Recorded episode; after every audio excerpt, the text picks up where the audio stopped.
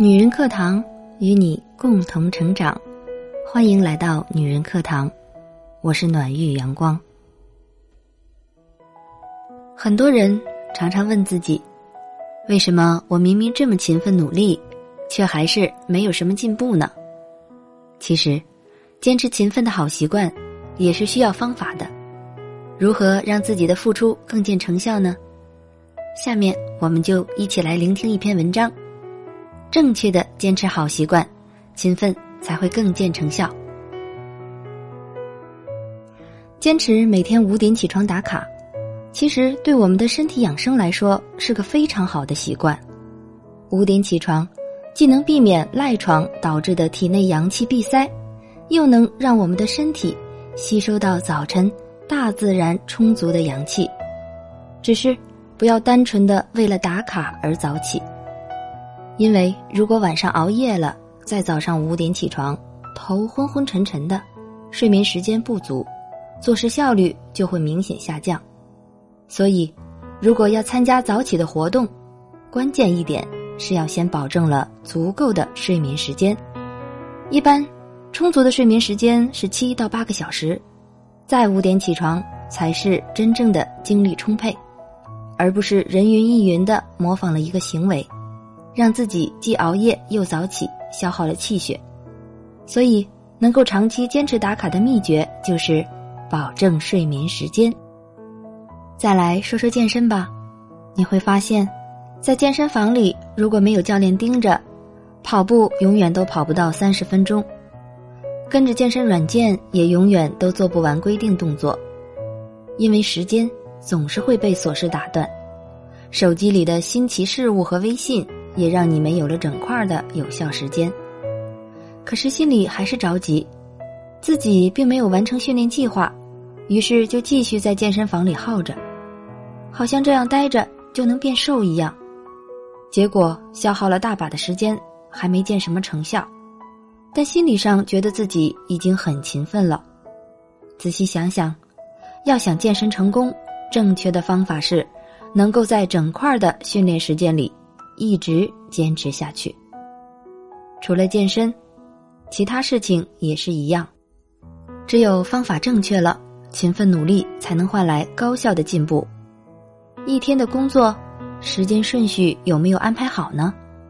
比如，用上午的时间处理最难的工作，下午做需要仔细思考的工作，晚上可以做不用动脑的事情。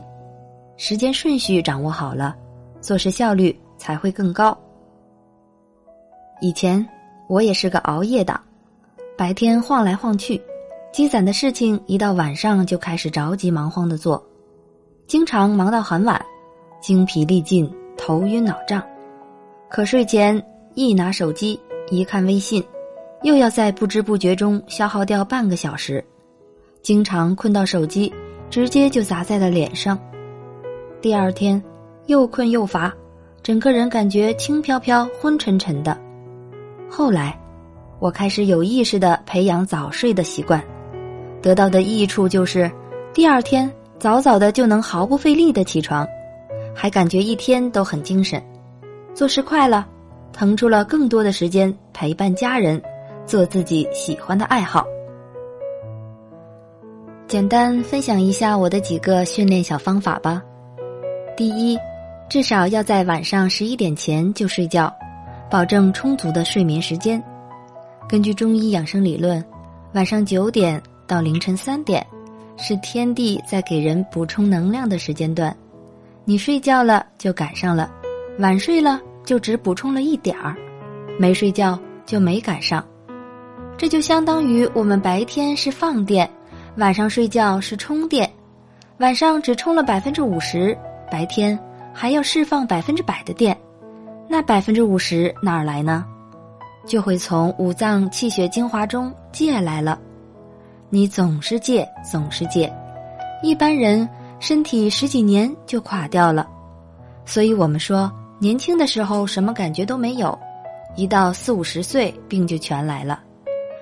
其实这是很长一段时间从量变到质变的过程，也是为什么。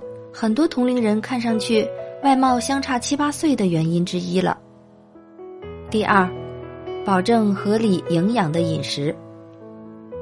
脾胃是生气血的，只有脾胃好了，我们的气血、气色、精力才会好，学习和工作也会效率更高。面部发黄晦暗，其实是长期饮食不对造成的。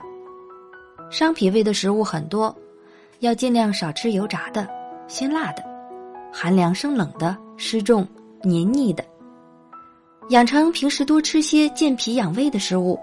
比如山药、南瓜、小米粥、大枣，保证了充足的气血，我们才能有更多的精力去高效的学习工作。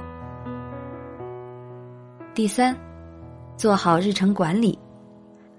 为了有效管理时间，我下载了一些日程管理的 APP，比如番茄闹钟之类的。最大的好处是要做的事情不需要用脑子时刻都记着了，把任务直接记录上去。做完的划掉，很是方便，或者干脆用笔记。总之，记录下来既清晰又有条理，又能无形中给自己一份紧迫感。第四，集中精力，尽量别打断整块的高效时间。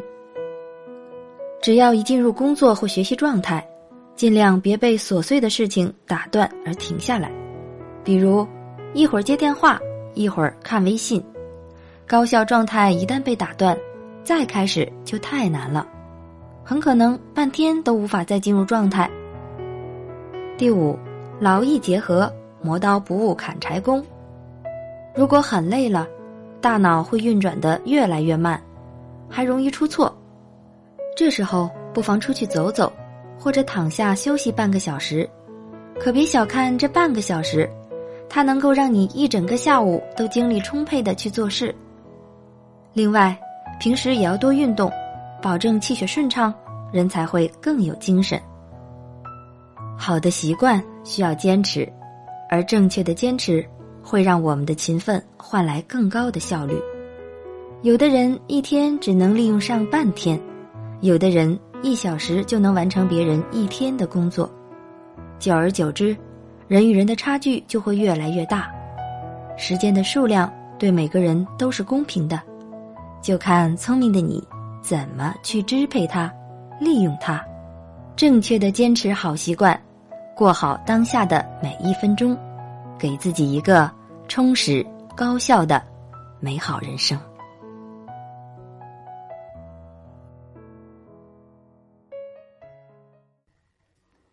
文章分享完了，大家可以给我们留言，也欢迎给我们提出宝贵意见。